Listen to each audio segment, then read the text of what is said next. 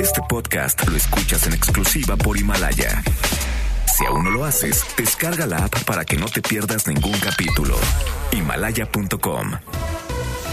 MBS Radio presenta Cero corrupción, que es un problema grave. Acabe la impunidad en México, que pague el que debe de pagar. will not fund border security. en directo con Ana Francisca Vega por MBS Noticias. Comenzamos. Son las 5 de la tarde con un minuto. ¿Cómo están? Me da muchísimo gusto que me acompañen aquí en directo a través de MBS Noticias. Yo soy Ana Francisca Vega y hoy es miércoles 18 de diciembre de 2019. Nuestras redes sociales, ya saben, siempre abiertas para que podamos platicar y entrar en comunicación. Arroba Ana F. Vega en Twitter. Ana Francisca Vega Oficial en Facebook, MBS Noticias en todas las plataformas de redes sociales.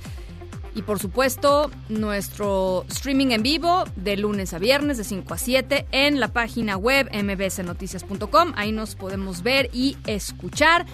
Y aquí en cabina los leo todas las tardes con muchísimo gusto en el 5543 77 1025. Ahí les va de nuevo, 5543 77 1025. En directo It's an instinct.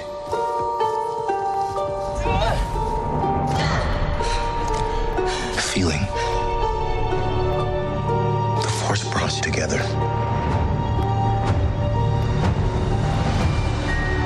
We're not alone. Good people will fight if we lead them. People keep telling me they know me. No one does.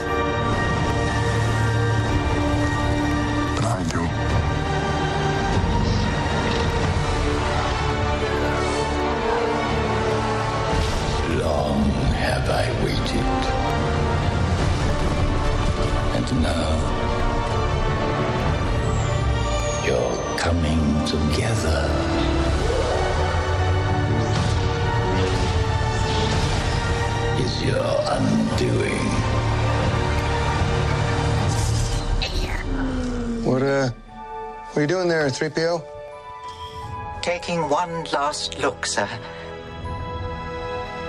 At my friends.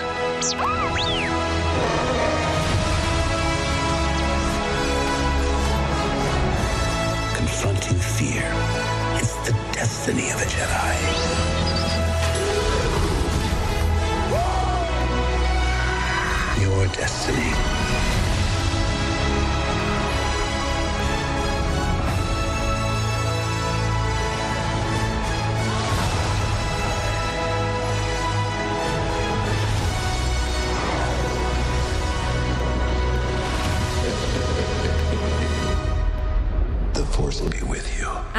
¡Ay, qué emoción! ¿Qué tienen que hacer ustedes en unas horas? A las 12 de la noche, de hecho. Este. Yo me la voy a perder, pero aquí mi querido productor, Dani Guerra, va a estar formado en la fila para entrar a ver la premier del el capítulo final de la saga de Star Wars, La Guerra de las Galaxias. Es el episodio 9, se llama El Ascenso de Skywalker. Y híjole, yo ya me muero de la emoción por verla. Este, soy, la verdad, fan, fan de la saga. Y, bueno, pues hay que platicar un poquito sobre esto y sobre, pues ya, ¿no? Eh, eh, el último capítulo, el capítulo final. Por eso está en la línea con nosotros Mario Sekeli. Ustedes lo conocen muy bien, es crítico de cine y es además mega ultra archi especialista en Star Wars. ¿Cómo estás, Mario? Te saludo con muchísimo gusto. ¿Qué tal, Ana Francisca? Pues muy buenas tardes a ti y a tu querido auditorio. Y pues sí, eh, llega el 18 de diciembre que tenían marcados pues muchos miles de personas, hay que decir. En el primer minuto del 19 iban a poder ver esta película que, como bien lo dices, es el episodio 9 de una saga y es la conclusión de estas nueve películas. Es el reto de J.J. Abrams, no solamente ni siquiera una trilogía, sino las nueve que comenzaron hace 42 en aquel 1977 donde un joven rebelde de Hollywood, por cierto, George Lucas, estrenó su primera cinta después titulada Una nueva esperanza. Oye, eh, Mario, platícanos un poquito. Tú este, estuviste ¿no? en la premier allá en Los Ángeles el lunes. El lunes, exactamente, en el Teatro Dolby, donde se entrega el Oscar. Abrams, Bob Iger, presidente de los estudios Disney, Catherine Kennedy, presidente de Lucasfilm, todo el reparto, el mismísimo John Williams, Billy D. Williams. El público estaba sentado Steven Spielberg, que es uno de, digamos, los padrinos de la carrera de J.J. Abrams. El señor Lucas no estuvo, ahí me tocó verlo en la presentación de la 7, cuando J.J. Abrams estrenó la película de este despertar de la fuerza, incluso todo el mundo se, se paró a aplaudirle y se le agradeció ahí, entregó la pero en este último episodio no estuvo presente. Oye, platícanos un poquito, Mario, de la de la película. ¿Te gustó? ¿No te gustó? Este es una es un es un digno capítulo final de Star Wars o, o dejó sí, bueno. dejó con con qué sabor de boca te dejó? Mira, a mí la verdad creo que esta es una película que está hecha para apretar los botones correctos en el sentido nostálgico de la palabra y como aficionado es como, no sé, se reúnen los Beatles y te van a cantar sus canciones favoritas, ¿no? Sí. Y entonces, eh, o, o, o, piensa una banda que te guste, que tienes, tienes la cuestión de que va a sacar su disco nuevo, que a lo mejor te vas a conectar o no. Aquí te van a tocar el 90% de las canciones por las que te hicieron hacer fan, en este caso, los momentos que hacen que esta saga en realidad vaya más allá del concepto de una película, hacer una experiencia y en ser algo que forma parte de muchas generaciones. Tan es así que es parte de nuestra cultura pop y mencionamos frases de los personajes desde hace muchos años. A mí me gustó porque creo que J.J. Abrams al momento de estar escribiendo el guion eh, dijo en cada momento eh, apuesto más por las emociones que incluso por una lógica a veces de la historia. Uh -huh. Obviamente como purista y como crítico de cine te diría me hubiera gustado que a lo mejor la historia tuviera un poquito más de esa lógica y ingenio como lo tuvieron películas como el contraataca la, la primera de Star Wars y, y, incluso Revenge of the Sith que también tiene un asunto político muy bien manejado creo que a nivel emocional sí funciona y en creces vi a muchos personas de mi edad en la premiere de lunes en Hollywood eh, saliendo con el ojo, pues no, limpiando las lágrimas, la verdad, porque es muy, muy, muy emocionante. La, yo digo que la película se tarda un poquito en empezar, pero cuando ya te agarra, te agarra del pescuezo y luego del corazón. Ajá, ajá. Oye, este, entonces, bueno, pues eso, eso, eso la verdad que, que nos estás diciendo me, me emociona, porque mucha de la, del, del digamos, este, toda esta crítica en torno a la saga, a las primeras este, cuatro películas, tres películas que fueron en realidad la cuatro, la cinco y la seis, y después las primeras, la uno, la dos y la tres, y luego las del final, este, como que hay, hay puristas, ¿no? Dentro de todo este, este mundo de, de Star Wars, y, y, tú nos estás diciendo ahorita, te hubiera encantado que quizá hubiera un poquito más de purismo en términos del respeto a la historia, ¿no? Pero cumple. Cumple, creo que sigues estirando las reglas del universo que eh, y ahí es donde puede hacer la ceja más de una persona, pero también creo que los personajes siguen trayendo incluso eh, historias que pueden ser comentadas a un nivel de filosofía, por ejemplo, por ejemplo, la unión, la unión, de las generaciones, algo que había pasado que yo me sentí un poco desterrado con el episodio 8, es que era un rompimiento donde casi que te, siguiendo con la analogía de los conciertos, te decían, ya sé que vienes a escuchar los clásicos de tu banda, pero mejor quédate afuera porque tus hijos eh, lo van a disfrutar más y esto está para hecho para tus hijos.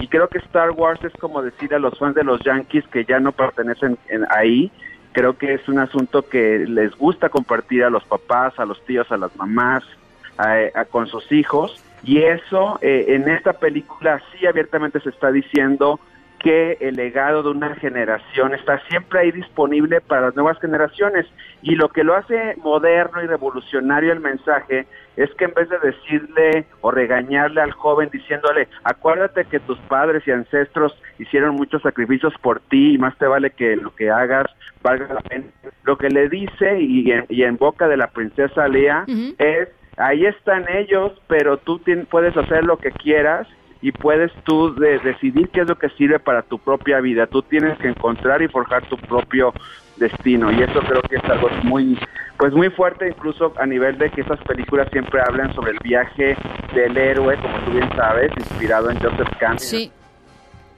en donde cada hombre y mujer encuentra su propio sentido de la vida con sus propios talentos no y también habla sobre esta cosa binaria de la lucha entre el bien y el mal el lado de la fuerza oscuro y el luminoso representados en estos personajes que de alguna manera también creo que trae esta parte moderna de decirnos también se puede aprender algo del lado oscuro y también este no todo está perdido cuando alguien puede pensar en que la luz del espejo que trae Lucas desde la primera película se pone en el sentido del compañerismo y de la amistad, ¿no? Bueno, pues ahí está el episodio 9, el ascenso de Skywalker. Mario, te estamos escuchando, la verdad, con una interferencia ahí medio, medio rara, pero te agradezco muchísimo este, este comentario, nos lo antojaste, ya decía yo, nuestro productor va a estar eh, formado ahí desde las 12 de la noche y yo tan pronto como pueda voy a irlo a verte. Te agradezco mucho, de verdad, te mando un abrazo.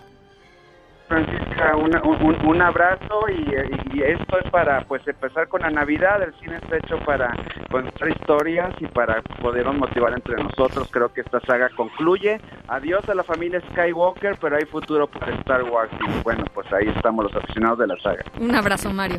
Cuídate mucho, bye. Las 5 con 11.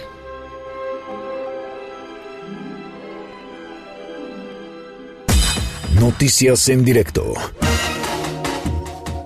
Bueno, pues dejamos el universo de Star Wars para regresar al universo que nos, eh, que nos preocupa y que nos ocupa hoy. El presidente Andrés Manuel López Obrador y el secretario de Seguridad y Protección Ciudadana Alfonso Durazo pidieron a los gobernadores del país unidad y no delegar el problema de la inseguridad y la violencia, luego de que ayer el presidente pues habló, señaló públicamente a los mandatarios estatales que, de acuerdo con él, pues eh, y con su parámetro, digamos, de, buen comportamiento, pues no acuden a las reuniones de seguridad. Y bueno, René, platícanos, René Cruz, eh, cómo estuvo este mensaje después de lo que sucedió ayer y la respuesta de los gobernadores.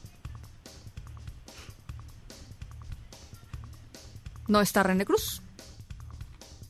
Vamos a contactar con él en un segundito más. Por lo pronto, a ver, ahí lo tenemos ya. Hola Ana Francisca, amigos del auditorio, muy buenas tardes. Pues eh, con un llamado a la unidad y el respeto, este día se llevó a cabo en Palacio Nacional la reunión del Consejo Nacional de Seguridad, donde se aprobaron 11 acuerdos que reforzarán la estrategia nacional en esta materia. Eh, luego de exhibir a los gobernadores que no asisten a las reuniones de seguridad, Ana Francisca, el presidente Andrés Manuel López Obrador, quien llegó cinco minutos tarde, manifestó que mantiene una relación de respeto con los mandatarios estatales, a quienes pidió no delegar responsabilidades en materia de seguridad. Escuchamos.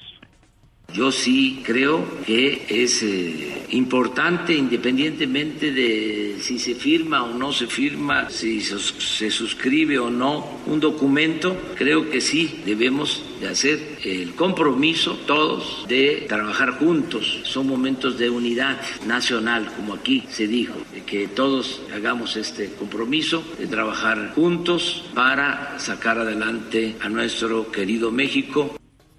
Y a su vez el secretario de Seguridad, Alfonso Durazo, reconoció que este año ha sido un año difícil, además de que pues no se lo han logrado los resultados deseados.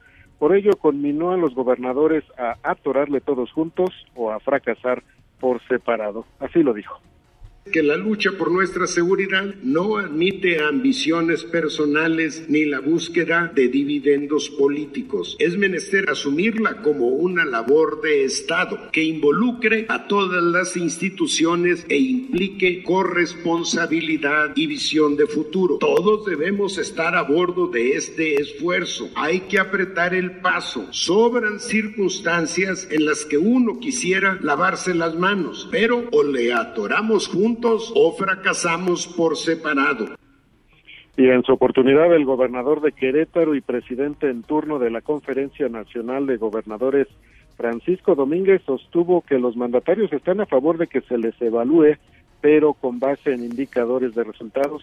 Por ello, pidió a las autoridades federales no partidizar ni ser mezquinos con el tema de la seguridad. Aquí sus palabras no debe partidizarse y ser mezquinos con la seguridad de todos los mexicanos. Por eso, el debate público que requiere la política para lograr los acuerdos y convenir los disensos requiere comprensión, respeto en el hacer congruente y en el discurso público. No hay espacios para el regateo ideológico en los tiempos que vive México. Solo unidos tenemos la fuerza que se necesita para vencer a la delincuencia.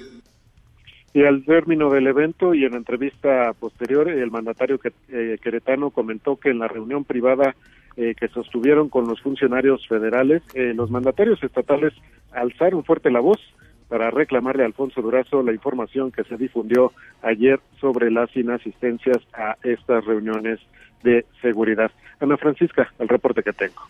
Muchas gracias, René. Buenas tardes. Gracias. Y bueno, pues eh, los gobernadores se reunirán eh, el próximo 13 de enero con el Gabinete Federal de Seguridad para revisar la estrategia eh, pues contra la violencia después de las críticas de algunos mandatarios. Ya lo escuchábamos de acuerdo con el reporte de René Cruz que por ejemplo Diego Sinué Rodríguez de Guanajuato que aseguró que pues ni ha ido ni va a ir a las reuniones de seguridad porque simplemente ahí no se toman las decisiones, tensión, digamos, eh, eh, pues entre gobernadores y el gobierno federal después de ser exhibidos, me parece, de esta manera eh, por el presidente Andrés Manuel López Obrador el día de ayer. pero bueno, vamos a ver en qué termina todo este asunto. La Unidad de Inteligencia Financiera investiga una transferencia de 2 mil millones de pesos desde la Secretaría de Gobernación hacia una empresa relacionada con Genaro García Luna, exsecretario de Seguridad Pública, preso allá en Estados Unidos. Santiago Nieto, titular de la unidad, dijo que se investiga también a otros exfuncionarios, entre ellos a Luis Cárdenas Palomino, coordinador regional de la Secretaría de Seguridad Pública durante el sexenio de Felipe Calderón. Así lo dijo Santiago Nieto. Todavía tenemos, estamos investigando a cinco servidores públicos más cercanos al señor García Luna. todos? Eh, funcionarios de, de, la administración de García Luna. ¿Quiénes? ¿Quiénes concretamente? Bueno, eh, Cárdenas Palomino, entre otros. Sin importar quién sea, la Fiscalía de Oaxaca se comprometió a pues a que no haya impunidad en el ataque con ácido a la saxofonista oaxaqueña, la joven María Elena Ríos, en septiembre pasado. Ayer eh, platiqué aquí en este espacio con su hermana, con Silvia Ríos. Eh, pues Silvia denuncia que hay amenazas en su contra, en contra de la familia, y además de que pues ya pasaron tres meses desde que atacaron a su hermana y que todavía no hay detenidos. Evelyn Aragón, te saludo con mucho gusto hasta Oaxaca. Platícanos, pues, ¿qué dice la Fiscalía? ¿Cuándo van a empezar a verse los resultados en este caso? ¿Qué tal? Muy buenas tardes, Ana Francisca. Pues efectivamente el fiscal general de Oaxaca, Rubén Vasconcelos Méndez, aseguró que no habrá impunidad en el caso de María Elena Ríos Ortiz, saxofonista oaxaqueña atacada con ácido desde septiembre pasado en el municipio de Guajuapan de León, aunque evitó dar mayor información del caso escudándose en la secrecía de los procedimientos, aseguró que sí hay avances importantes en las investigaciones que permitan pues sancionar a los responsables de esta agresión, lamentable agresión a la joven. Vamos a escuchar. Nosotros tenemos muy avanzada la carpeta de investigación, estamos haciendo todos los actos de investigación para dar con los responsables. Quiero asegurar que en este caso no va a haber impunidad. Nosotros estamos haciendo lo que nos corresponde para precisamente llevar a, de los jueces a los responsables. En ese sentido, el aseguró que sin importar quién sea el responsable del ataque será sancionado conforme a la ley, lo anterior debido a los señalamientos que apuntan como autor intelectual al empresario y exdiputado estatal por el PRI, Juan Vera Carrizal, quien además pues ha salido a declarar que no tiene nada que ver en los hechos e incluso ha insinuado que la joven pues podría ser responsable de su propia agresión. Escuchemos. A la Fiscalía del Estado no le importa que sean miembros de un partido político los imputados o los responsables, o que hayan sido diputados, o que hayan presidentes municipales o secretarios. Pese a las declaraciones, Ana, del fiscal, pues la indignación de la población continúa. A prueba de ello es que en las últimas horas pues se ha promovido un boicot a las empresas gasolineras de Juan Vera Carrizal, ubicadas en la capital y algunas otras en algunas regiones de la entidad, mientras que la petición de justicia en la plataforma Change ORG que en un inicio buscaba recabar 7.500 firmas, pues al momento ha superado ya las 37.000 adhesiones de personas de diferentes partes del mundo, pues que han respaldado a la oaxaqueña María Elena, víctima del primer ataque con ácido registrado en Oaxaca. Este es mi reporte, Ana Francisca. Muchísimas gracias, Evelyn. Seguimos en comunicación sobre este caso. Gracias. Claro que sí, gracias. Rosario Robles va a permanecer en prisión. A pesar de reconocer inconsistencias en el proceso, un tribunal unitario ratificó la prisión preventiva justificada que se le impuso a Robles, acusada por el ejercicio indebido del servicio público. La defensa de la exfuncionaria aseguró que van a interponer un amparo contra la resolución y no descartan presentar una queja ante el Consejo de la Judicatura Federal porque eh, sostienen que es una decisión incongruente y arbitraria. Y la senadora por Morena, María Soledad Luébano, solicitó a la Junta de Coordinación Política que la iniciativa que presentó en esta pues, polémica iniciativa que busca eliminar eh, la separación del Estado y las iglesias en el país se discuta eh, con esta metodología de parlamento abierto. Por la mañana, el presidente Andrés Manuel López Obrador rechazó la iniciativa que presentó la senadora Luébano la semana pasada. Considero que modificar este principio ayude, al contrario, ya en su momento hubo confrontación, bueno, eso motivó hasta una invasión extranjera. Entonces, no nos metamos en ese campo, en ese terreno. Yo creo que todo el mundo, la mayoría de los mexicanos, está de acuerdo en que prevalezca el Estado laico Hoy, bueno, intenso, intensísimo debate en la Cámara de Representantes de los Estados Unidos. Demócratas y republicanos están discutiendo los cargos para proceder en contra o a favor del juicio político para destituir a Donald Trump como presidente, por lo menos la primera parte del juicio político que tiene que ver con la aprobación en la, en la propia Cámara de Representantes. Se prevé que, de hecho, la decisión, la votación, en la Cámara de Representantes se dé entre las seis y media y las siete y media de esta tarde. Y esta que vamos a escuchar es la líder de la Cámara de Representantes, la demócrata Nancy Pelosi. Pero lamentablemente la visión de nuestros constituyentes de nuestra república está amenazada bajo acciones por acciones de la Casa Blanca y es por eso en el día de hoy como representante de la Cámara solemnemente y con mucha tristeza doy abro el debate para el juicio político del presidente. Si nosotros no lo hacemos, somos negligentes con nuestro deber. Es trágico que las acciones negligentes del presidente hagan necesario este juicio político. Él no nos dio opción. Lo que nosotros discutiremos en el día de hoy son, es el hecho establecido de que el presidente quebrantó la Constitución. Es un hecho de que el presidente es una amenaza continua para nuestra seguridad nacional y para la integridad de nuestras elecciones. Elba Esther Gordillo, híjole, nada más el nombre resuena, ¿no? Ex lideresa sindical magisterial, reapareció en un video para dar un mensaje a los maestros y las maestras de México. Esto fue lo que dijo Elba Esther. Hola, estoy muy contenta de incursionar en las redes sociales y así poderles saludar con el afecto de siempre.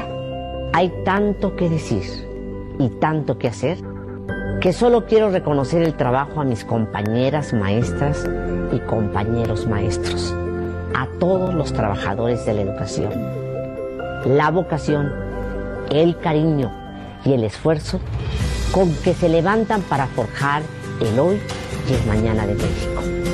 Deseo que estas vacaciones les permitan descansar, porque muy pronto habrá que estar listos para enfrentar con éxito los grandes cambios que requiere nuestro sistema educativo y nuestra organización sindical. Que estos días de fiesta sirvan para traer la paz, la armonía a cada uno de los hogares, que puedan disfrutar de sus seres queridos en el amor y la fraternidad que distingue a la familia magisterial y a nuestra organización.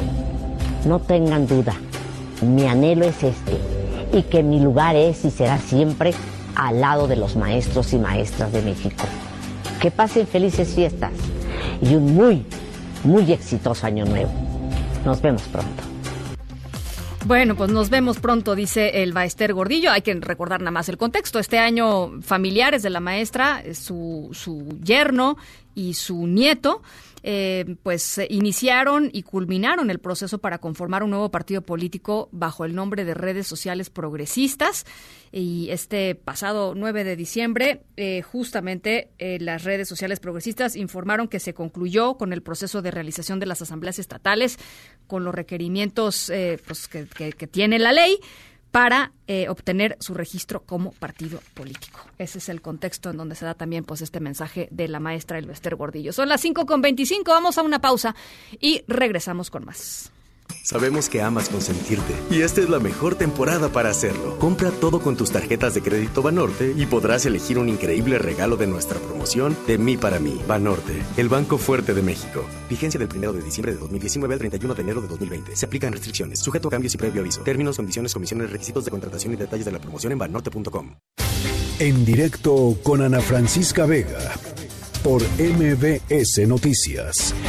En un momento regresamos. Este podcast lo escuchas en exclusiva por Himalaya. Continúas escuchando en directo con Ana Francisca Vega por MBS Noticias noticia para el país. Ayer ya se aprobó, vamos a decir, en comisiones, como se conoce a el procedimiento parlamentario en México, ya se aprobó en comisiones en el Congreso de Estados Unidos el Tratado de Libre Comercio. Y parece que se va a votar en el Pleno en estos días, antes del 20. Y todo indica de que eh, va a ser favorable, es decir, se va a aprobar. Bueno, pues uno de los temas que la verdad se ha, tocado poco en este proceso eh, es el tema del el capítulo anticorrupción que contempla el Tratado de eh, Comercio renegociado entre México, Estados Unidos y Canadá. Eh, y justamente para platicar sobre esto, para platicar sobre los alcances y para un poco valorar ¿no? la finalidad de este capítulo y la, y la pues lo que se podrá lograr eventualmente en los tres países con él. Está en la línea de en directo y yo le agradezco mucho. Max Kaiser, fundador del CIEN, el Centro para la Integridad y la Ética en los Negocios. Max, me da mucho gusto saludarte. ¿Cómo estás? Estimada Ana, qué gusto estar contigo y con todo tu auditorio. Igualmente, Max, pues platícanos cuál es tu percepción sobre este capítulo eh, 27, me parece que es, ¿no? Así es. Pues mira, curioso como, como bien apuntas que se haya tocado muy poco el tema. La verdad es que quienes estuvimos metidos en el desarrollo de ese capítulo, estábamos sufriendo todo este año de que no lo vieran, de que no lo abrieran, ¿no? de que no se dieran cuenta que era un artículo, un capítulo muy bien armado, muy completo, muy integral y que no nos lo fueran a hacer pequeño, deslactosado o que le fueran a quitar partes importantes.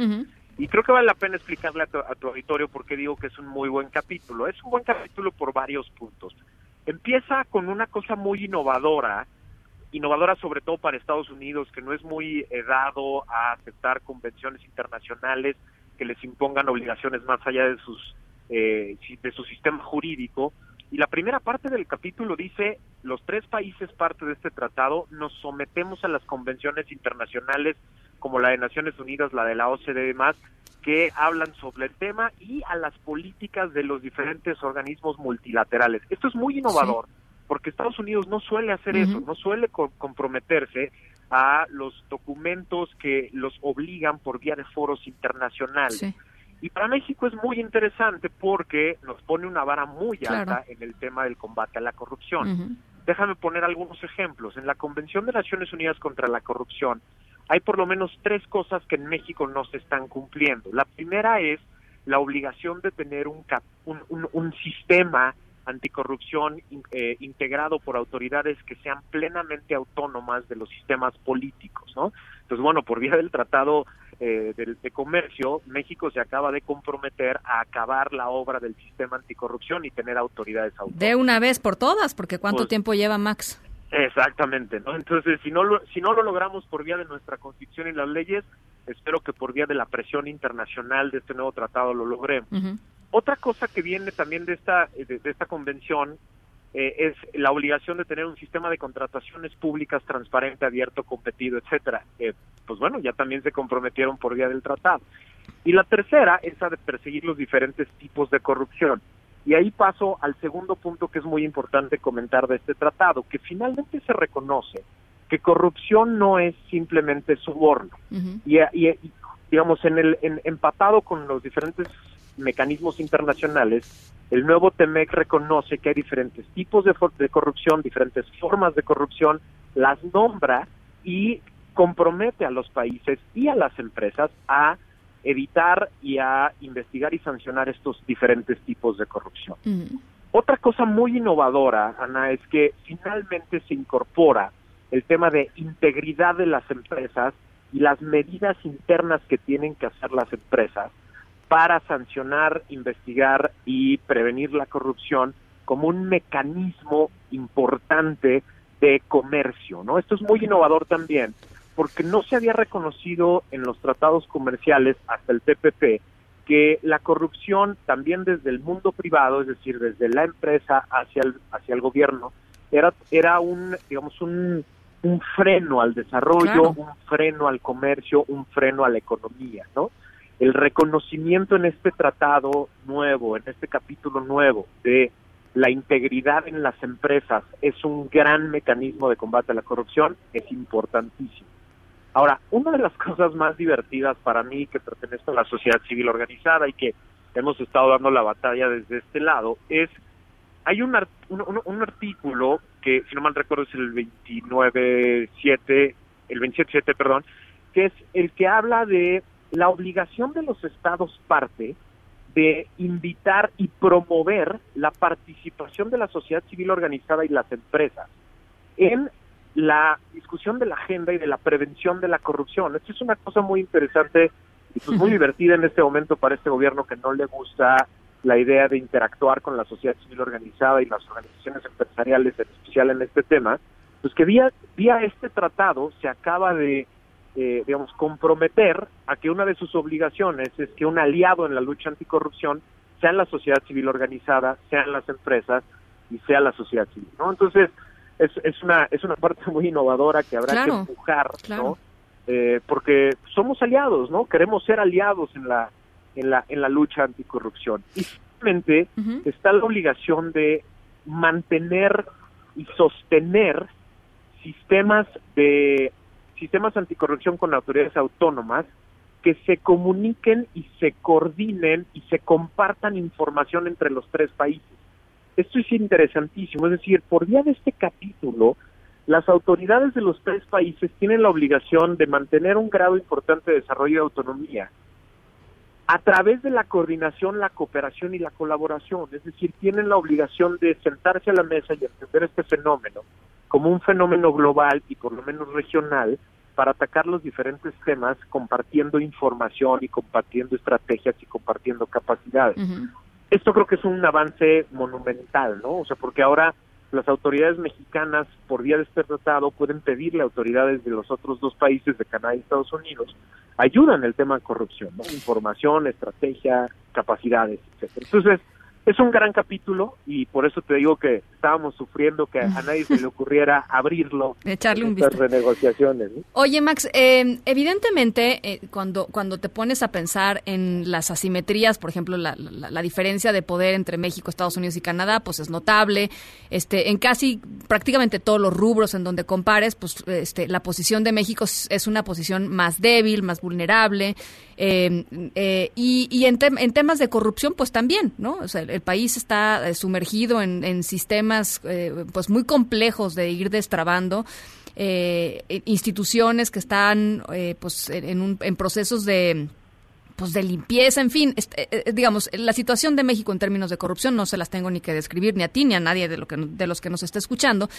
Y para Estados Unidos y Canadá debe haber sido también pues muy importante que México aceptara estas condiciones porque como tú dices, algunas de ellas pues no van necesariamente ni olvídate de, de la de la ideología de la del gobierno federal actual en, en general este pues son son este obligaciones pues que los obligan a, o nos obligan a los mexicanos a dar un pasito mucho más allá de lo que de lo que estábamos obligados antes, ¿no? Y eso pues no le gusta a muchos. Así es, y, fue una parte muy interesante en la dinámica de la discusión del capítulo, porque como, como apuntas bien, a, a, los canadienses y a los americanos les interesaba mucho que México se desarrollara finalmente en este tema para que sus empresas pudieran competir en México en condiciones de equidad, ¿no? O sea, las exigencias enormes que tienen allá de cumplir con sistemas de integridad y demás, eh, pues el chiste es que las tuvieran las empresas mexicanas también Pues claro. para que compitieran en condiciones de, de igualdad. Ahora, eh, también hay que apuntar una cosa, en esta misma dinámica, pues todos entendíamos que estábamos en la era Trump, ¿no? Y entonces el tema del conflicto de interés y demás en este momento en Estados Unidos es tan grave como en cualquier Claro. otro lado del mundo, ¿no? También. Es decir, tienes a la familia presidencial promoviendo sus propias empresas desde la Casa Blanca. Entonces, también para el, para el sector empresarial mexicano era muy importante que quedaran muy claros los parámetros de competencia y de equidad en la competencia, porque también a ellos les toca ir a Estados Unidos, quieren ir a Estados Unidos a vender cosas, y también estaban muy preocupados de que en Estados Unidos el tema del conflicto de interés sobre todo y de la utilización del poder para beneficiar a los cercanos, pues se estaba convirtiendo ya en una dinámica muy normal, ¿no? O se está convirtiendo en una dinámica muy normal. Entonces al empresariado mexicano también le interesaba mucho que el piso fuera parejo aquí y también allá, ¿no? Oye, Max, finalmente, eh, aprovechando que estás eh, en la línea, eh, evidentemente todas estas, este, digamos, todas estas obligaciones a las que se comprometió el, Estado mexicano, pues tendrán que irse desgranando en o cambios legislativos o en, o en innovaciones legislativas. Este, y, y- y tú ves, digamos, a, a, a la mayoría de Morena eh, impulsando eh, pues esto, ¿no? De- déjame te lo pongo al revés. Yo espero que más bien no echen a perder la obra que ya está lista. Es decir, México en este momento tiene una de las legislaciones, desde la Constitución hasta las leyes generales federales y constituciones locales, más sofisticadas y completas del mundo en temas de combate a la corrupción. Y de veras no exagero. O sea, en los últimos tres o cuatro años, desde la sociedad civil nos encargamos de hacer uno de los esfuerzos legislativos más grandes de la historia de México. Se cambiaron dos artículos de la Constitución Nacional, se hicieron dos leyes generales, se cambiaron más de 10 leyes federales para el tema, las 32 constituciones locales fueron reformadas, se crearon 32 leyes locales de los sistemas locales anticorrupción y se reformaron cualquier cantidad de leyes locales. O sea, en los últimos tres años hemos tenido uno de los esfuerzos legislativos coordinados más importantes del mundo. Las leyes mexicanas como leyes están adaptadas al sistema que propone y que impone el capítulo anticorrupción. Entonces, más bien lo que queremos es que no, que, que no lo echen a perder. Pero después, lo que se necesita, lo que sí hace falta, es el impulso político Claro. a acabar de implementar el sistema. Claro, Eso sí, claro. o sea, la ley está, las leyes están, están listas, el sistema está en su lugar. Lo que ahora necesitamos es alguna voluntad política para que esas autoridades, instituciones y procesos empiecen a tener la oportunidad de madurar. ¿no? y te parece que están ahí y ya no ya no quiero este digamos pues, concentrarme en, may- en, en la mayoría de Morena pues, sí, me digo, hablemos de la clase política Mira, pongo un ejemplo y le ponemos un ejemplo a tu auditorio. La, la Comisión Anticorrupción de Singapur tiene un presupuesto anual de 150 millones de dólares para este año. La, la Fiscalía Anticorrupción de la Fiscalía General de la República tendrá un presupuesto de 10 millones de pesos para el año que entra, es decir, 500 mil dólares. ¿no? Entonces ahí es donde demuestras la falta de voluntad política, ¿no? Es decir, lo que sí necesitamos es que se voltee a ver a estas instituciones, se invierte en ellas, se ponga la gente capacitada, se les dé instrumentos adecuados, se le dé un apoyo político importante al sistema anticorrupción. El presidente de la República no ha mencionado el Sistema Nacional Anticorrupción una sola vez en uno solo de sus discursos, a pesar de que el tema es el tema que más le gusta, ¿no? Entonces, pues mira, lo, lo que te decía, la buena noticia para mí es que ahora también por vía del Tratado eh, de Comercio con Estados Unidos y, Canadá, pues el presidente ya se comprometió a desarrollar un sistema anticorrupción completo y eficaz, ¿no? Entonces, pues ahora lo va a tener que voltear a ver y lo va a tener que ayudar a desarrollar.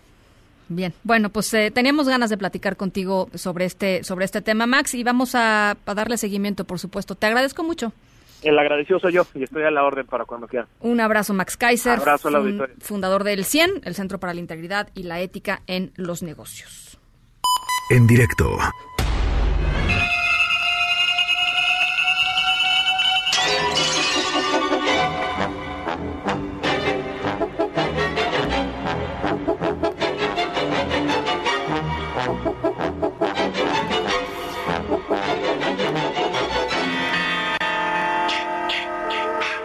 Fanáticos del cine de terror entre los que yo no me encuentro. eh, reconocen esta canción, es la canción de eh, la música de, de Viernes 13, es el tema de la película. Porque nuestra historia sonora de hoy sucedió en un viernes 13. Ahora, esto no quiere decir que nuestra historia sonora de hoy sea terrorífica.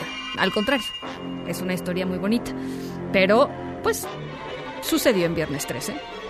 Este, y es paradójico que haya sucedido en viernes 13. ¿eh? Más adelantito van a, pues van a darse cuenta porque es paradójico. Pero por lo pronto, eh, pues los dejo con esto.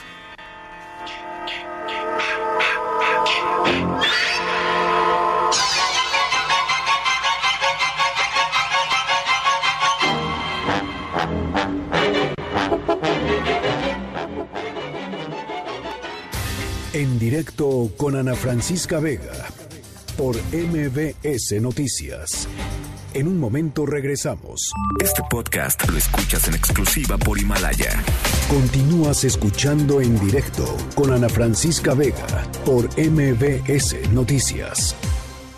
Epicentro. Epicentro. Epicentro con León Krause.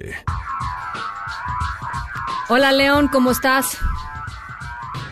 Hola Ana, ¿cómo estás? Muy bien, ¿tú qué tal? Pues eh, eh, siguiendo paso a paso este día histórico en Estados Unidos, no, no ha habido sorpresas hasta el momento, polarización absoluta en la Cámara de Representantes. Es de verdad impresionante como dos partidos políticos que han vivido los mismos hechos los interpretan de manera completamente diferente. Es de verdad notable.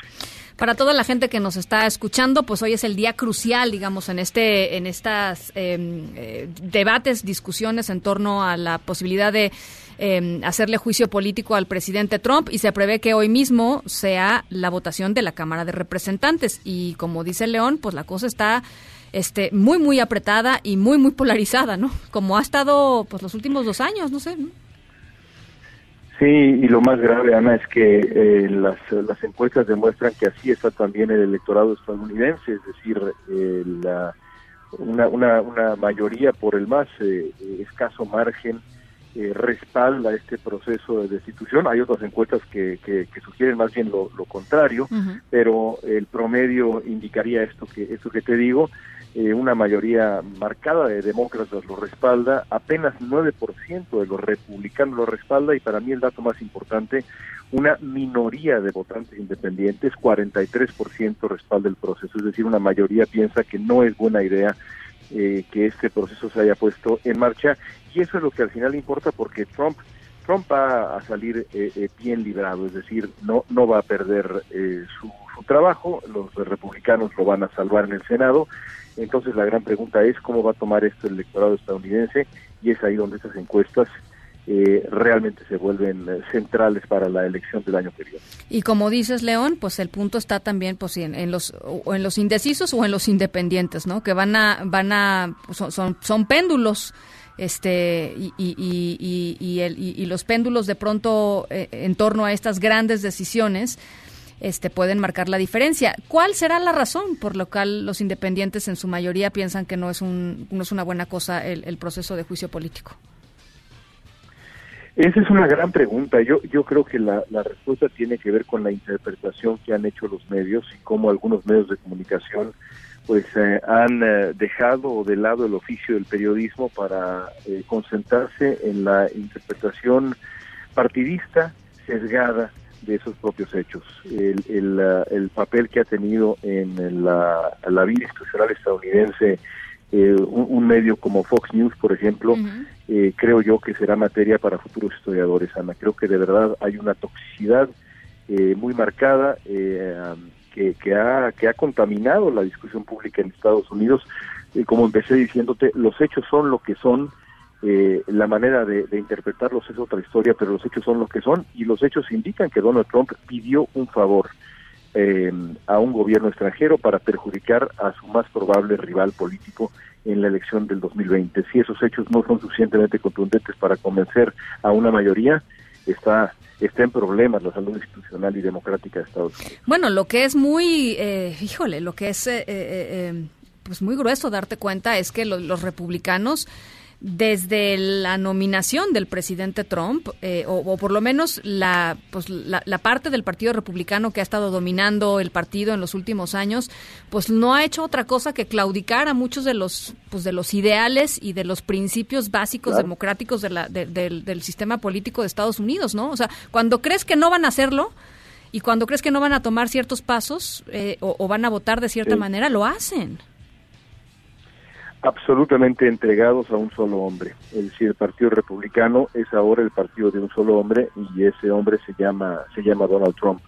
Eh, la desfachatez es impresionante, eh, incluso hay senadores, legisladores que han estado en el Congreso desde hace muchos años y que, por ejemplo, en el proceso de destitución de Bill Clinton, que hace que esto, vaya, que, que, que, en comparación con esto era un, auténtico juego de niños, una ridiculez, en aquel tiempo, bueno, estaban completamente en favor del proceso de destitución, gente, eh, por ejemplo, como Lindsey Graham, el senador de Carolina del Sur, que, está, pues, que tiene tanta influencia, eh, y ahora es pues un, un defensor a ultranza del presidente Trump y un crítico de los demócratas y todo el proceso hasta, hasta una escala auténticamente peligrosa, porque ya cuando se cuestiona la, la, devoción de uno de los dos partidos o la atención que uno de los dos partidos tiene por la vida institucional, pues está centrando ya a un pantano de irritación, indignación y polarización que puede llevar, pues francamente, a cosas bastante peores, incluida la violencia.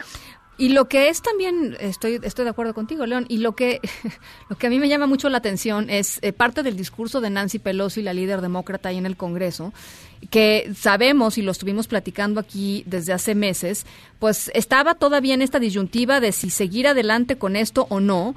Las audiencias pues no le dejaron mucha salida, ¿no? Eh, lo que dice Nancy Pelosi es, pues la verdad es que no teníamos muchas opciones más que, más que proseguir, porque es tan evidente lo que hizo el presidente Trump que no había forma de decir no, ¿no? Sí, lo platicamos en su momento, ¿no es cierto? Es decir, el caso ruso, se, se hubiera requerido un par de minutos para explicar por qué eh, eh, digamos, eh, se, prestaba también para un, la posibilidad de un proceso de destitución, digamos.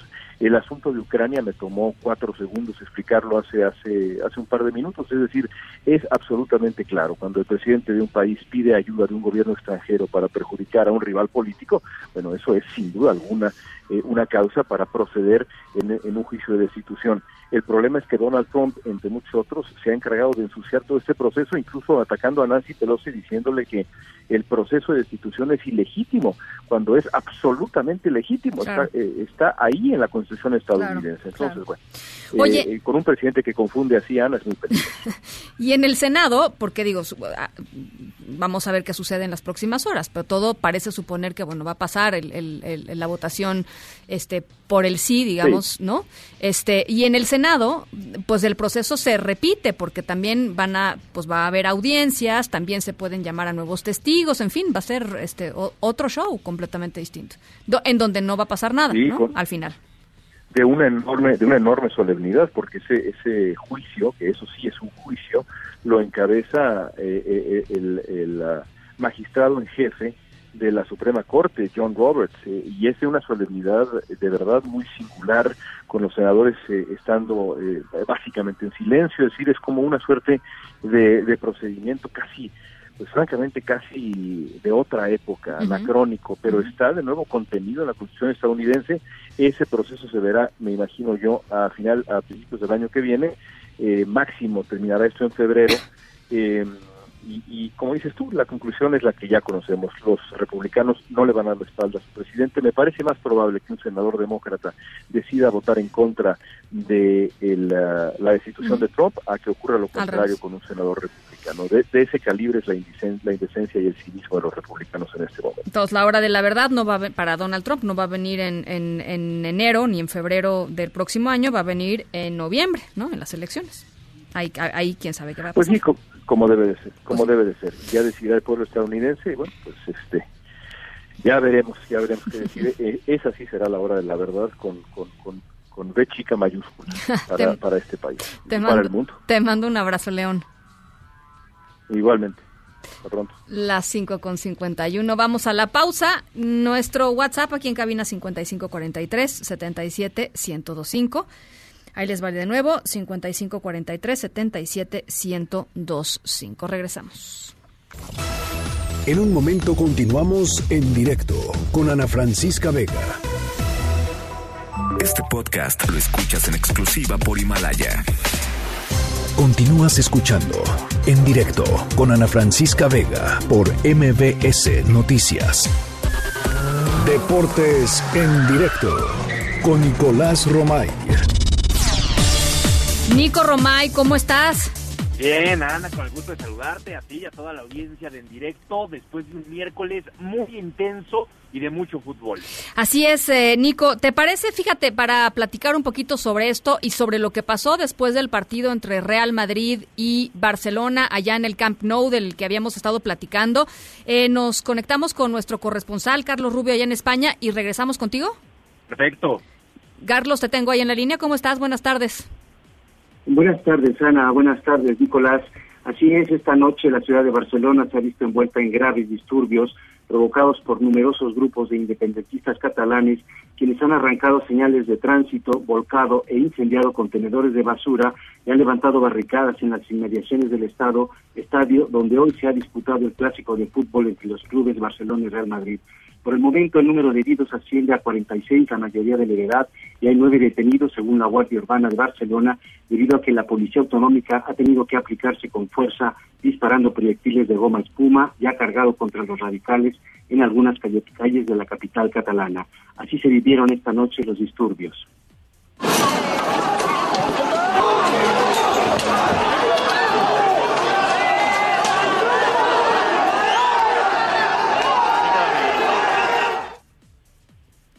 En una céntrica avenida, un grupo de manifestantes independentistas radicales han arrojado latas, piedras y todo tipo de objetos contra los agentes de la policía que han tenido que retroceder unos metros hasta que finalmente han podido controlar la situación. Convocadas por el grupo independentista Tsunami Democratic, las protestas comenzaron desde las 16 horas de este miércoles en los aledaños de No Camp para exigir diálogo al Estado español bajo el lema Spain, Sit and Talk, derechos, libertad y autodeterminación el partido de fútbol que ha servido de marco a estas manifestaciones se había aplazado desde el pasado mes de octubre debido a los conflictos en la capital catalana provocados por el encarcelamiento de los políticos que promovieron la declaración unilateral de independencia y el referéndum de secesión a finales de 2017. Este es el reporte desde España, Ana Francisca Nicolás. Eh, Carlos, nada más quisiera preguntarte, eh, ¿está controlado ya, digamos, las manifestaciones están eh, ya controladas o todavía está, estamos en un escenario en donde pueden pasar más, más cosas? Bueno, los radicales independentistas de Tsunami Democratic son impredecibles y de momento en las inmediaciones del, del Camp Nou parece estar controlada ya así la situación. Lo que ocurre es que estos grupos radicales a veces eh, se convocan inmediatamente a través de Twitter, a través de las redes sociales, eh, otras eh, manifestaciones, otras protestas a lo largo de la noche en distintos lugares de Barcelona. Por el momento la ciudad parece respirar una calma, pero sí debo decir que es una calma tensa. Esta, en este momento es la una de la madrugada aquí en España y, como decían, en las inmediaciones del Camp Nou, sí, la situación ya está controlada. Habrá que esperar a ver que, que si hay algunas brotes de violencia en otros puntos de la ciudad, pero la policía no ha reportado nada por el momento. Y decías 46 heridos y eh, ¿cuántos graves, cuántos de ellos son están graves? Bueno, en los servicios de atención médica reportan que la mayoría son de la edad.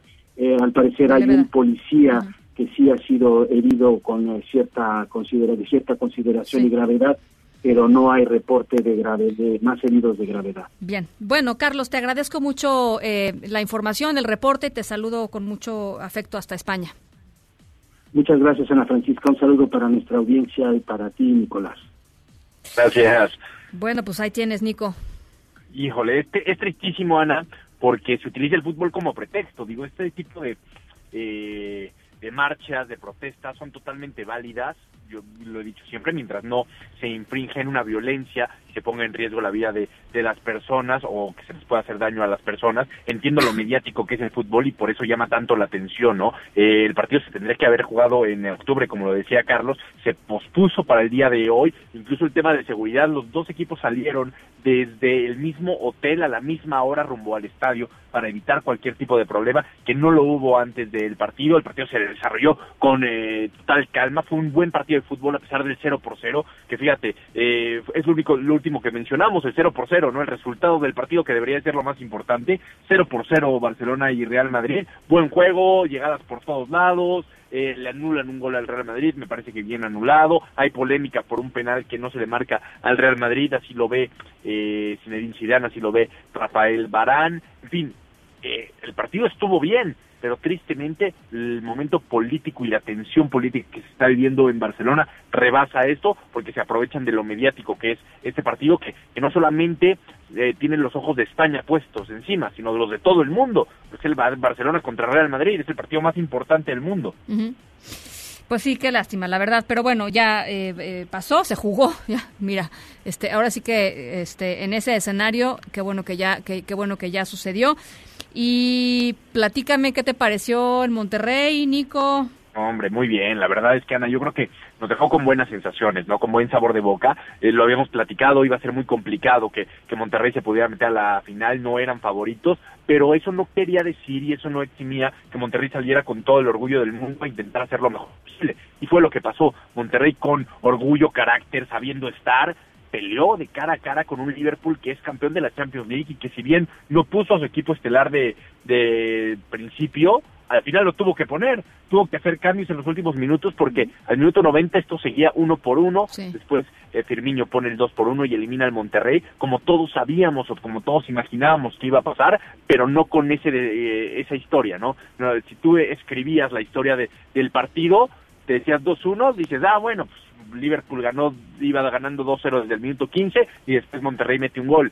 No, No, minuto no. 90 iba 1-1. Estuvimos a nada de irnos a tiempo extra. Sí, este, emocionante, la verdad. Leía por ahí un tuit de mi querido León Krause que decía, este, eh, el fútbol me- mexicano necesita que los partidos sean de 85 minutos.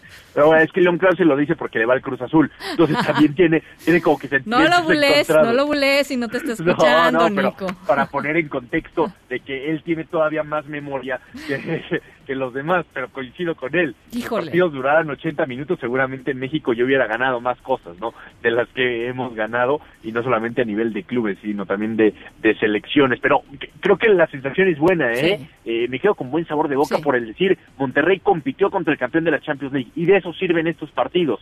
Hoy eh, me da gusto que un tipo como Charlie Rodríguez haya tenido un desempeño fantástico ante un rival como el Liverpool, que te exige más que Santos, Tigres, América o el que sea. ¿Por qué? Porque ya le demostró a muchos equipos en Europa que sí está para las grandes ligas, ¿no? Entonces, Charlie Rodríguez puede dar un paso para viajar al viejo continente. Entonces, eso es, ya es espectacular. Ya ganamos en, en algo. Y ahora viene una gran pregunta para Monterrey. Fue en el partido del tercer y cuarto lugar. Eh, ¿Qué hacer? Guardar a tus titulares, porque pues, tus titulares tienen que pensar ya en la final contra el América. No, no es lo mismo el jugar eh, una final de Mundial de Clubes a jugar un partido de tercer y cuarto lugar. La importancia está en otro lado. Entonces, ¿Y es, tú- es complicado. ¿Y tú los guardarías? Sí, yo creo que sí. Yo, yo creo que los, los guardaría eh, para que estén descansados porque el viaje no va a ser nada fácil. Van a estar viajando el domingo, llegando el lunes y el jueves van a estar jugando la final de ida. Entonces, entre más descansados puedan estar eh, los Pues Funes sí. Mori, los Nico Sánchez, mejor. Y, y cuando los guardas, ¿los mandas de regreso desde, desde ya? no o no los puedes mandar, no no puedes mandarlos de regreso por reglamento FIFA. Ah, porque, ahí ahí. está la cosa, ¿no? O sea, el, el Sí, asunto claro. del vuelo es, es matador. es, es que lo ideal sería que ahorita dijeras, oye, a cinco futbolistas Muchas os regreso gracias. a Monterrey, Claro. ¿no? Que, que se adapten al jet lag, a todo, Sí. rápido. Sí, sí. Pero no, eso no puede ser, pero bueno, por lo menos hoy tuvieron un desgaste físico brutal, ¿eh? Eh, Dorlan Pavón corrió 80 minutos, eh, increíble, ¿no? Entonces, eh, también descansarlos para que puedan llegar y competir contra el América, porque si no, eh, sí que bonito lo que hicieron hoy, pero si no ganan contra el América, pues quedará en anécdota todo. Completamente de acuerdo. Bueno, Nico, pues te agradezco mucho eh, el reporte. Gracias a ti, Ana, saludos. Te mando un abrazo. Igualmente, hasta luego. En directo.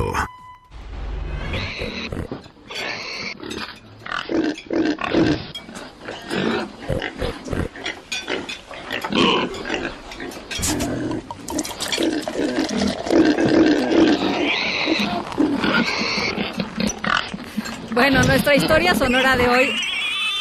Ay, este, este sonido sí está muy cruel. Híjole, mi Dani, de veras esta semana sí has estado. Estás, este. Sí, picudo. Em, nuestro primer sonido fue la película de Viernes 13 porque ocurrió un Viernes 13. Esto es algo que sucedió en Ciudad Victoria, Tamaulipas, en donde se armó tremenda fiesta en donde hubo pues todo, ¿no? Eh, asado de puerco, carne en salsa verde, taquitos al pastor, este, en fin, pues fiesta en serio, de esas, de estas este, grandotas, grandotas. A los mexicanos, pues nos gusta la fiesta, este. Aunque esto tiene un detalle que les voy a platicar un poquito más adelante, que lo hizo todavía más original. Los organizadores lo hicieron en un lugar en donde ustedes, de verdad, creo que pues jamás se imaginarían que pudiera suceder una fiesta. Y fue y le salió bien además, ¿eh? Así es que al ratito les platico de qué va. Por lo pronto les dejo esto.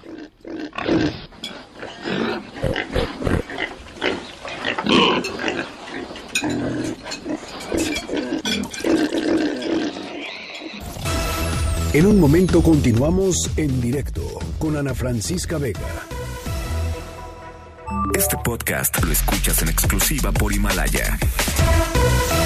Una voz con transparencia. Una voz objetiva. Una voz plural. Una voz plural. Esto es En Directo con Ana Francisca Vega. En directo, MBS Noticias.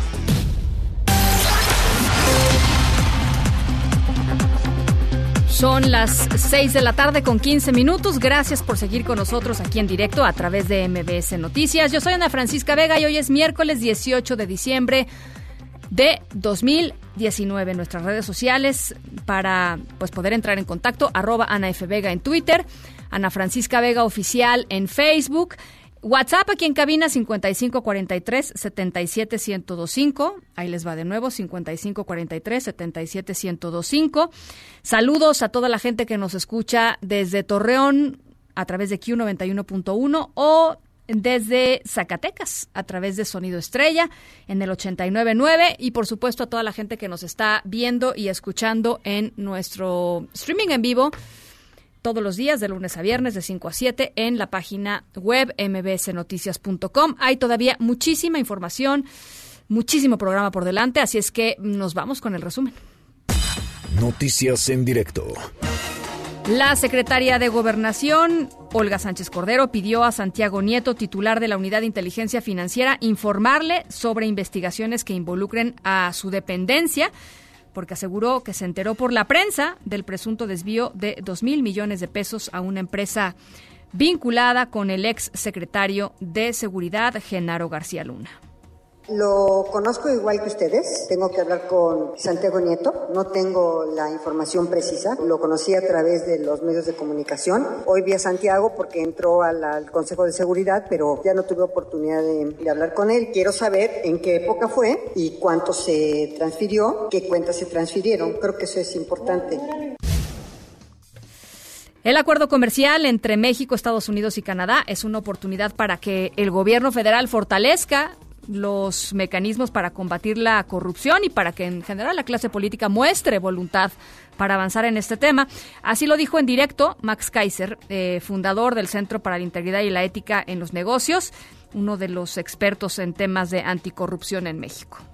Lo que sí necesitamos es que se voltee a ver a estas instituciones, se invierte en ellas, se ponga la gente capacitada, se les dé instrumentos adecuados, se le dé un apoyo político importante al sistema anticorrupción. El presidente de la República no ha mencionado el sistema nacional anticorrupción una sola vez. La buena noticia para mí es que ahora también por vía del Tratado de Comercio con Estados Unidos y Canadá, pues el presidente ya se comprometió a desarrollar un sistema anticorrupción completo y eficaz. Pues ahora lo va a tener que voltear a ver y lo va a tener que ayudar a desarrollar. La mayoría de Morena en la Comisión Permanente del Congreso de la Unión frenó en el Senado discutir la propuesta del PAN y del PRD que querían que el subsecretario eh, Jesús Seade, el subsecretario para América del Norte, eh, fuera a comparecer, fuera a explicar todo el tema de los agregados laborales, fuera a explicar pues, lo que sucedió en las últimas semanas en la renegociación del Tratado de Comercio México, Estados Unidos y Canadá, el famoso TEMEC. Así es que la mayoría de Morena eh, frenó la comparecencia de Jesús Seade. Y Juan Carlos García, el ex esposo de Abril Pérez, asesinada en noviembre pasado en la Ciudad de México, y quien había golpeado brutalmente a la propia Abril en enero pasado, envió una carta a la jefa de gobierno Claudia Sheinbaum en la que reitera que es inocente de este feminicidio. La procuradora capitalina Ernestina Godoy aseguró que el acusado tiene derecho a defenderse y que ya se eh, sabe dónde está. Él envió una carta negando categóricamente. Nosotros vamos a seguir con nuestras investigaciones, no, no vamos a fabricar siempre lo hemos dicho. Recibimos, como recibimos la comunicación de otras personas, recibimos la de Todas las personas tienen derecho a defenderse y nosotros respetamos la defensa, pero nosotros seguimos con nuestras investigaciones y ya, ya dirán dictámenes, dirán la revisión de cámaras, todo lo que estamos haciendo, quién tiene responsabilidades, ¿no? Evo Morales, el expresidente de Bolivia, dijo que no tiene miedo después de que el gobierno interino de Bolivia emitió una orden de aprehensión en su contra, acusándolo de terrorismo y sedición. Así lo dijo Evo Morales. Orden de aprehensión injusta, ilegal e inconstitucional. No me asusta. Desde 1989 todos los presidentes hasta el 2005 me procesaron de terrorismo, sedición, hasta de narcotraficante, hasta de asesino. Les he ganado todos los procesos. Pero mientras tenga la vida, el destino acompañe, voy a seguir la lucha política. Nos vamos hasta Estados Unidos con el periodista Francisco Villalobos para que nos platique cómo es que va este debate, esta discusión ahí en la Cámara de Representantes rumbo a la votación para el juicio político del presidente Trump. Eh, Francisco, te saludo con mucho gusto. ¿Cómo estás?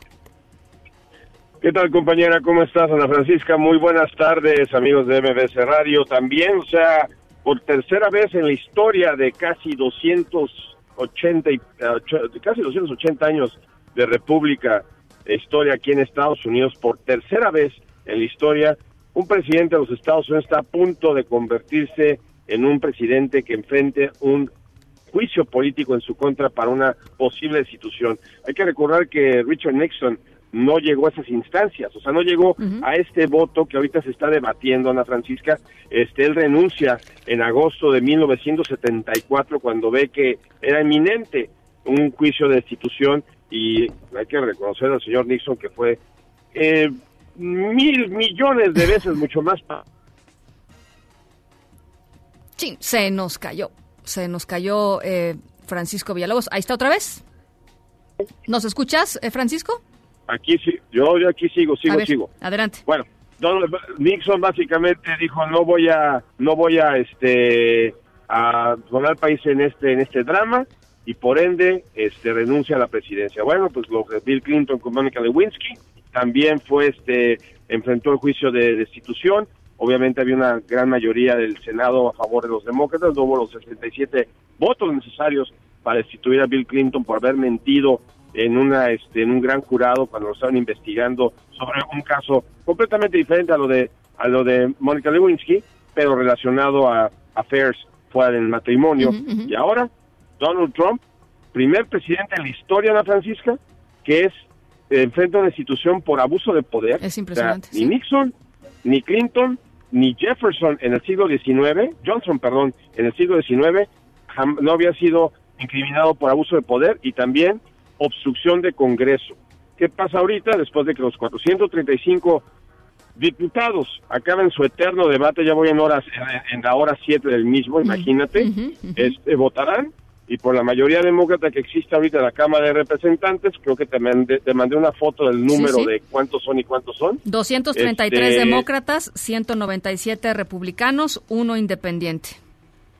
Exactamente, nomás se necesita una mayoría mínima para que Donald Trump se convierta en el tercer presidente que enfrenta un juicio de institución esto se va al Senado de los Estados Unidos y en el mismo comienza el juicio político contra Donald J. Trump, presidente número 45 de los Estados Unidos, a partir de enero.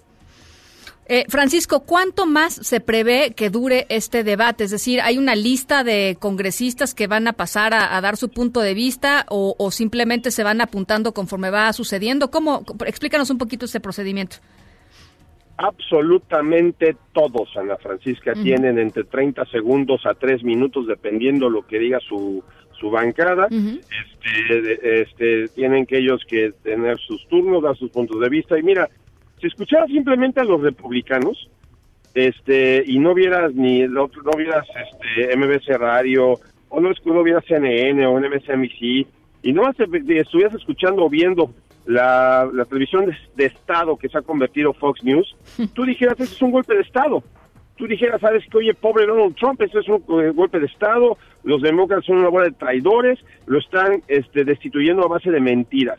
O sea, realmente la pasión como que defienden su, su caso los republicanos eh, es, es asombroso porque realmente se la creen o, o, lo representan un, un credo total y, y, y, y, al 100% por Donald Trump. Ni un solo republicano ha este, hablado a favor del impeachment y eso hay que reconocerlos porque o sea, se han mantenido unidos pero la evidencia ni siquiera tiene que escuchar a, los demócratas, simplemente leer los twitters de Donald Trump, ver lo que ha hecho en las llamadas telefónicas que hizo con el presidente de Ucrania, buscando este una ayuda a base de soborno, o sea, te suspendo la ayuda militar, pero tú me das tierra en contra de Biden, y todavía para agregar, salir afuera de la oficina, afuera de la Casa Blanca y decir públicamente, China, si tienen si tienen por ahí este tierra contra Biden mándemela por favor o en la campaña cuando le dijo lo mismo de los rusos entonces Donald Trump y eso lo acaba de decir una, una, diputada demócrata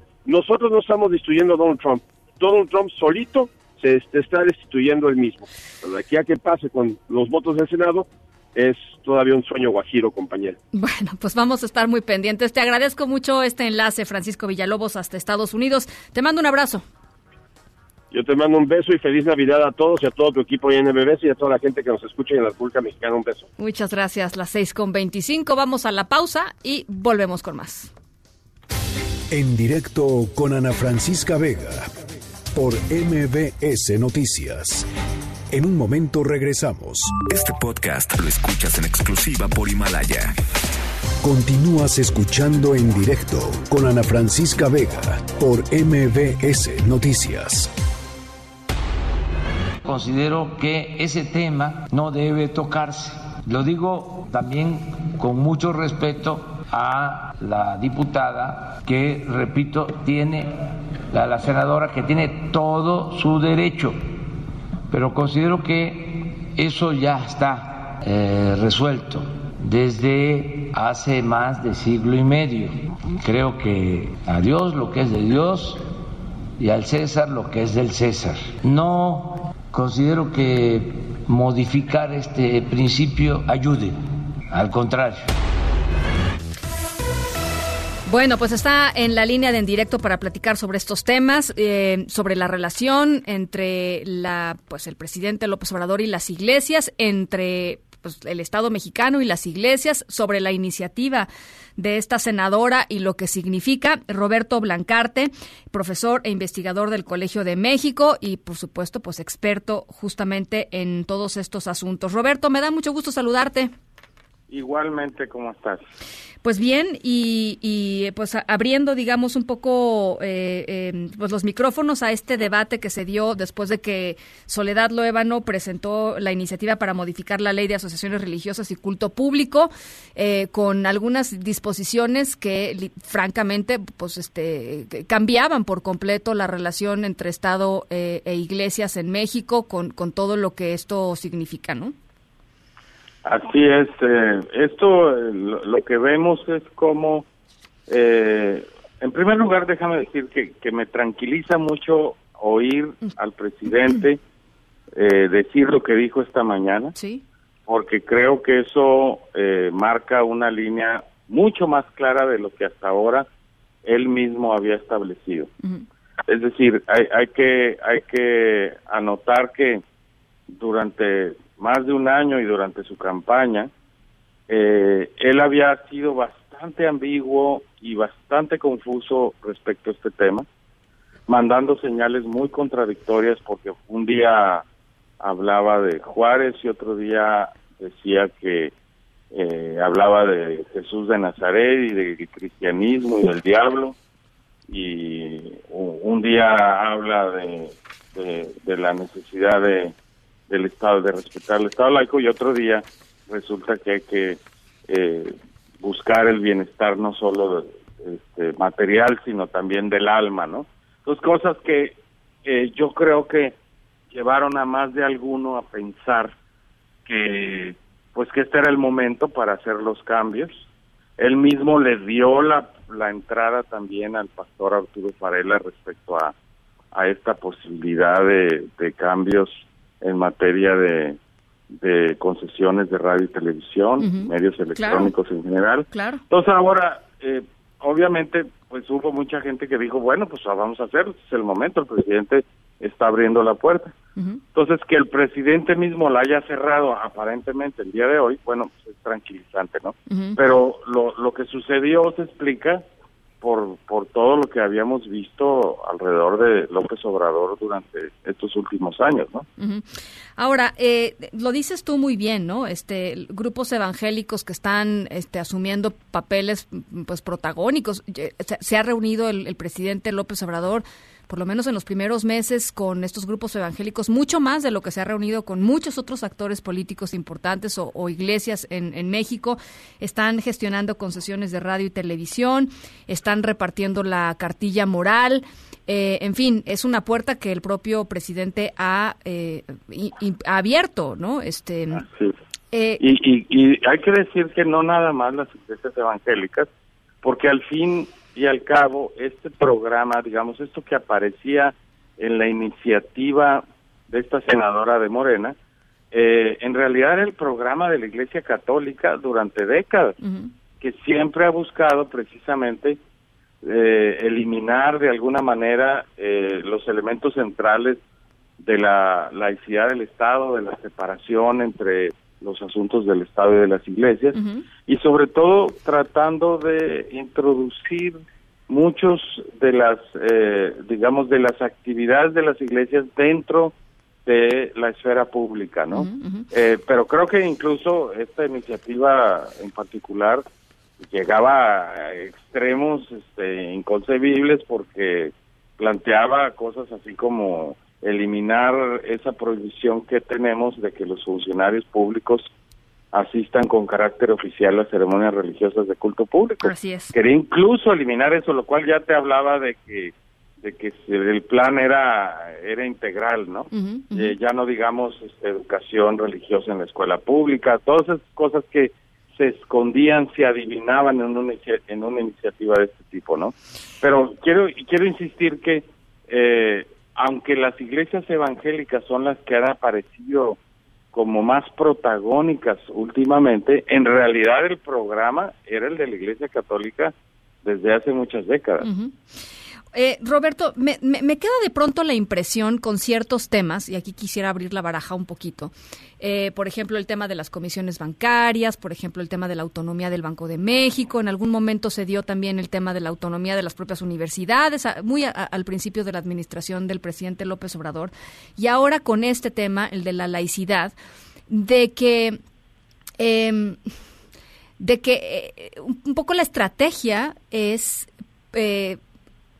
que un diputado o un senador por ahí que, que, no tiene mucho apoyo del resto de la bancada saque iniciativas de este tipo, que son iniciativas muy llamativas, que evidentemente son, saltan, digamos, al debate público, y, y el chiste es que eh, los temas terminen siendo parte de la discusión pública, un poco para y permíteme esta frase eh, coloquial, pero un poco para tantearle el agua a los camotes, ¿no? O sea, como para ver en dónde está parada la, la, la, sociedad en estos, en estos temas difíciles, ¿no? Este, no sé si compartas esta impresión. Mira, yo creo que eh, tienes razón, en, en cierta medida puede ser eso, porque en efecto hay algunos temas en donde quieren ver cómo reacciona la sociedad, quieren ver qué tanto consenso hay para cierto tipo de cambios Pero por otro lado también yo diría que eh, lo que podemos adivinar allí es una, eh, digamos, el resultado de una composición tan compleja de un movimiento como el de Regeneración Nacional, hoy partido, pero que en realidad está compuesto de muchas tendencias que van, digamos, desde la extrema izquierda hasta la extrema derecha. Y eso hace que Morena sea tan difícil de diagnosticar y que tengamos resultados, por ejemplo, en votaciones como la de la semana pasada en Hidalgo, donde se rechazó la despenalización del aborto, o en Sinaloa, donde se rechazó eh, la ley para el matrimonio igualitario, con mayorías de Morena, o sea, son las propias mayorías de Morena las que teniendo control de las cámaras lo están rechazando. Y para mi gusto lo que eso refleja es una división profunda dentro de Morena de concepciones de lo que debe ser la sociedad, algunos con posturas muy conservadoras y otros con posturas que quisieran avanzar, digamos, en los temas más más libertarios para la sociedad. Entonces yo creo que es una combinación de las dos, ¿no? Tanto eh, que hay grupos y a lo mejor el propio presidente que está viendo en dónde hay ciertas cosas que, que puede cambiar o puede tratar de transformar. Y luego el resultado de que cuando habla y dice una cosa los la gente empieza a tratar de imitarlo y empieza a tratar de buscar cosas. Y como han visto señales muy encontradas, muy ambiguas respecto precisamente a las peticiones de algunas iglesias evangélicas, pues imaginan que tienen carta libre hasta que les vuelven a cerrar la puerta y les callan la boca o les dicen, no señor, por ahí no, ¿no? Esto no era lo que yo estaba planteando, ¿no? Claro. O, malin, o digamos, viéndolo desde la postura del presidente, me malinterpretaron porque yo nada más estoy siendo digamos, estoy correspondiendo a la fidelidad que me tuvieron estas personas durante mi campaña, eh, pero eso no quiere decir que yo voy a cambiar todas las cosas que ellos quieren cambiar, ¿no? Hay que recordar que el presidente de la República este, premia más la fidelidad que la eficiencia, ¿no? y en ese sentido también hay algo de eso, ¿no? Bueno, pues ahí está eh, Roberto Blancarte. Por cierto, les recomiendo su nuevo libro. Eh, Roberto Blancarte escribió un libro con Bernardo Barranco, es AMLO y la religión, el Estado laico bajo amenaza, del sello Grijalvo. Presentas eh, mañana. hablamos exactamente de estos temas, ¿no? en Mazatlán. Haz de cuenta que nos adelantamos a todas estas discusiones que sabíamos que en el fondo se están planteando, ¿no? Todo lo que tiene que ver con, con el programa político religioso que aparentan tener por lo menos ciertos sectores este, alrededor del presidente, todo el tema de la constitución moral y todas estas discusiones que al final, eh, la cuestión precisamente de los medios electrónicos, las iglesias evangélicas, que al final pues aquí las estamos viendo rebotar de una u otra manera, ¿no? Pues interesantísimo, ya está por supuesto en librerías por todos lados eh, el sello Grijalvo. Roberto, yo te agradezco muchísimo estos minutitos. Al contrario, un gusto como siempre. Un abrazo, Roberto Blancarte. Vamos a la pausa a las 6 con 37. Volvemos. En directo con Ana Francisca Vega por MBS Noticias. En un momento regresamos. Este podcast lo escuchas en exclusiva por Himalaya. Continúas escuchando en directo con Ana Francisca Vega por MBS Noticias. Ate con queso con Irma Uribe. Irma Uribe, ¿cómo, estás? Muy bien. ¿Tú? ¿Contenta? Muy contenta. De tenerte aquí Gracias. En, cabina. igualmente. Este, de que nos vas a hacer otras recomendaciones para, para este fin de año. Es la tercera entrega. Tercera entrega de regalos para regalar. Que diga libros para regalar. regalos para Discúlpenme, ya fin de año está sobre mí. Zona de Polanco, este, sí. Tráfico, estrés. No, la verdad, este sí, es la última entrega de los libros para, para que todos los arbolitos de Navidad Em, se llenen de libros este año, este diciembre.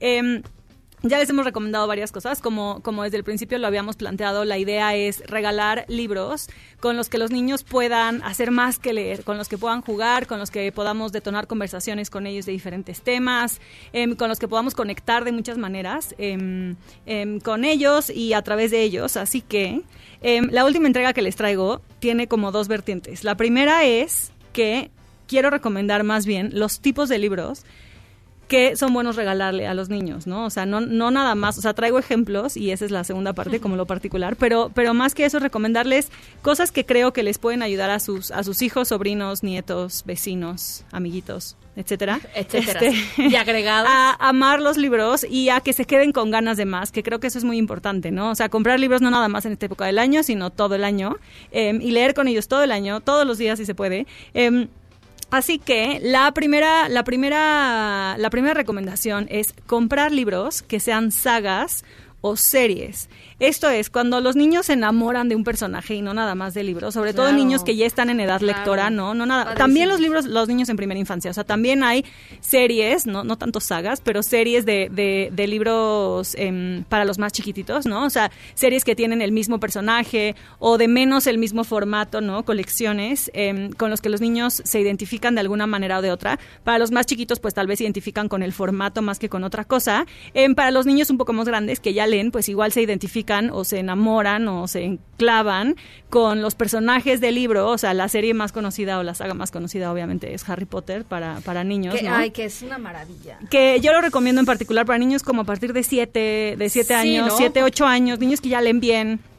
Em, porque sí tiene temas un poquito más profundos y pues están cargados de texto. Ajá. Obscurones. Hay algunos que sí son, ¿no? Sobre Eh, todo los más, los, el- los últimos, el- los pues sí primeros están más. dos, los primeros dos libros Sí. todavía son para, quizá son para, para, más chiquitos. chiquitos. Pero hay que, hay que, hay que recordar que son libros que ya están capitulados, ¿no? Que no son libros para primeros lectores, porque pues traen, o sea, desde las palabras que usan hasta la trama, pues son un poquito más complejas.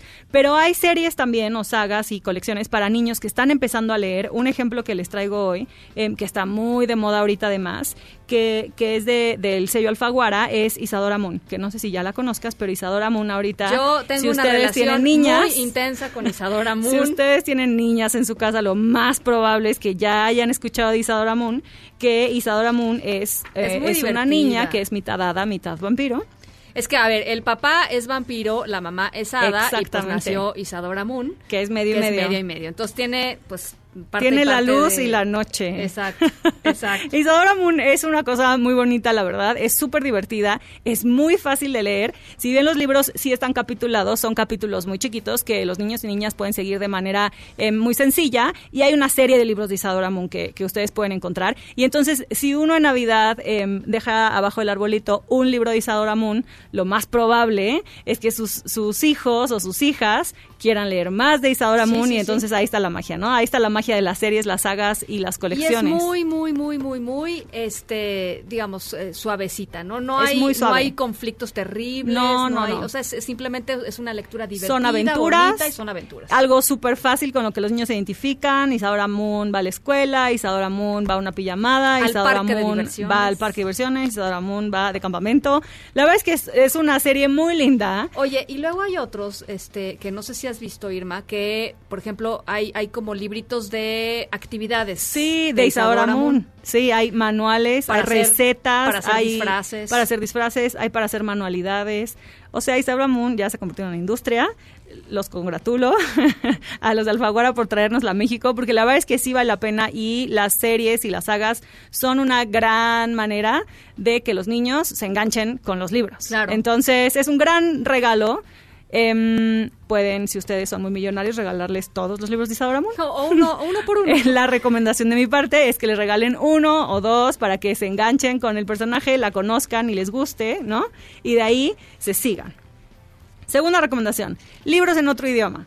Ustedes saben que yo recomiendo mucho libros en inglés en este espacio, sobre todo porque pues me gustan mucho, hay, hay mucha oferta, pero la verdad es que hay mucha oferta de libros infantiles muy bonitos en varios idiomas. Si ustedes van a su librería favorita o si se meten a internet a buscar cuáles son los mejores libros para niños, pueden encontrar libros que no necesariamente tienen mucho texto, aunque si sus hijos van a una escuela en donde les enseñan otro idioma, pues esta época es ideal para regalarles algún libro que, que esté en inglés o en español, que diga o en francés o en alemán o el idioma en el que ellos estén estudiando. Em, y o encontrar libros que sean álbumes ilustrados, sobre todo para los más chiquitos, pero que sean libros de otro país. O sea, que sean libros que hayan sido editados fuera de México.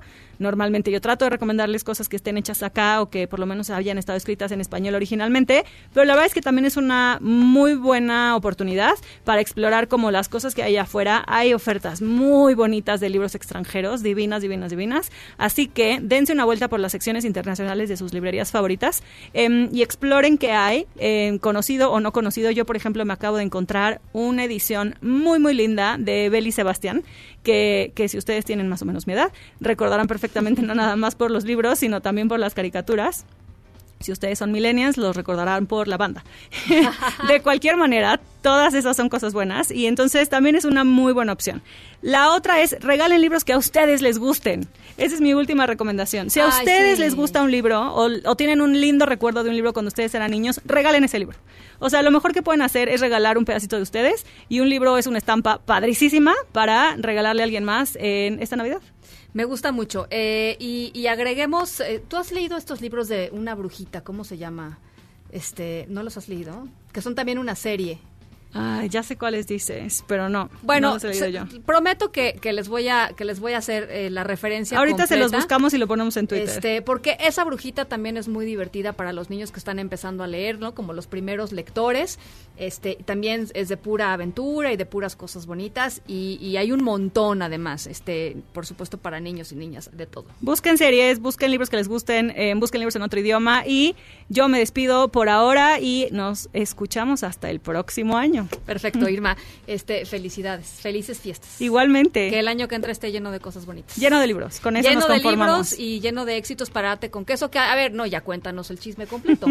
Antes de que Dani me mate, rápidamente nos vamos a despedir de 2019 desde Ate con Queso con una super noticia porque nuestro más reciente título, Volay, que habla sobre migración y refugio y es un libro que está... em, dedicado a todas las niñas y niños que tienen que salir de sus países en, en condiciones inesperadas. Em, va a tener una segunda edición eh, de 10.000 libros, además, que es una edición muy grande, em, para niños y niñas de manera completamente gratis. Entonces, toda esta, esta, esta segunda impresión se va directamente a manos de niños y niñas que lo necesitan y la verdad es que no podemos celebrar el Día de las Personas Migrantes que soy em, de una mejor manera en Ate con Queso. Estoy de acuerdo contigo y felicidades. Muchas, muchas Ese gracias. es un reconocimiento grande del trabajo que hacen todos los días. Ay, mil gracias. Gracias, Irma. Eh, Vamos a la pausa, las 6 con 47. En un momento continuamos en directo con Ana Francisca Vega. Este podcast lo escuchas en exclusiva por Himalaya. Continúas escuchando en directo con Ana Francisca Vega por MBS Noticias.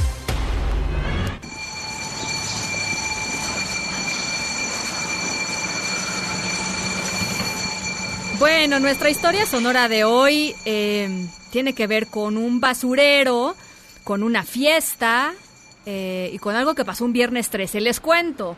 Eh, Jesús Gallegos y Juana Martínez se conocieron hace cinco años en un relleno sanitario allá en Ciudad Victoria, Tamaulipas.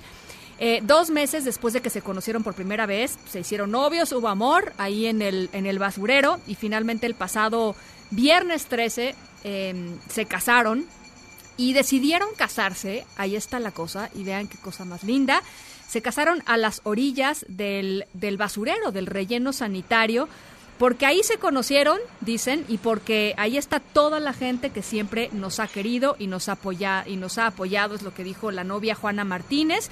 Hubo un mega reventón, eh, por supuesto también le entraron autoridades locales porque pues llamó mucho la atención la boda, ¿no?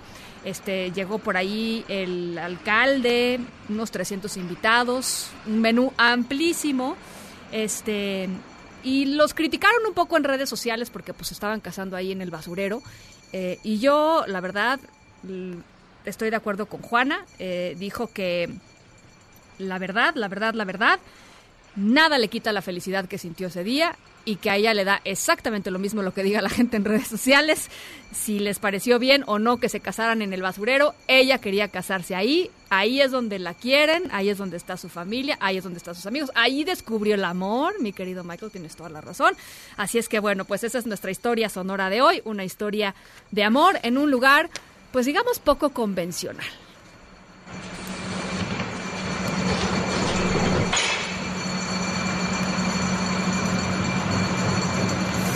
Las 6 con 54. Nos vamos a nombre de todos los que hacen posible este espacio. Muchísimas gracias por acompañarnos este miércoles. Yo soy Ana Francisca Vega. Los dejo como todas las tardes con Gaby Vargas. Y después, ya saben, charros contra gangsters. Pasen buena noche y nos escuchamos mañana. MBS Radio presentó En directo. En directo. Con Ana Francisca Vega. Por MBS Noticias. Este podcast lo escuchas en exclusiva por Himalaya. Si aún no lo haces, descarga la app para que no te pierdas ningún capítulo. Himalaya.com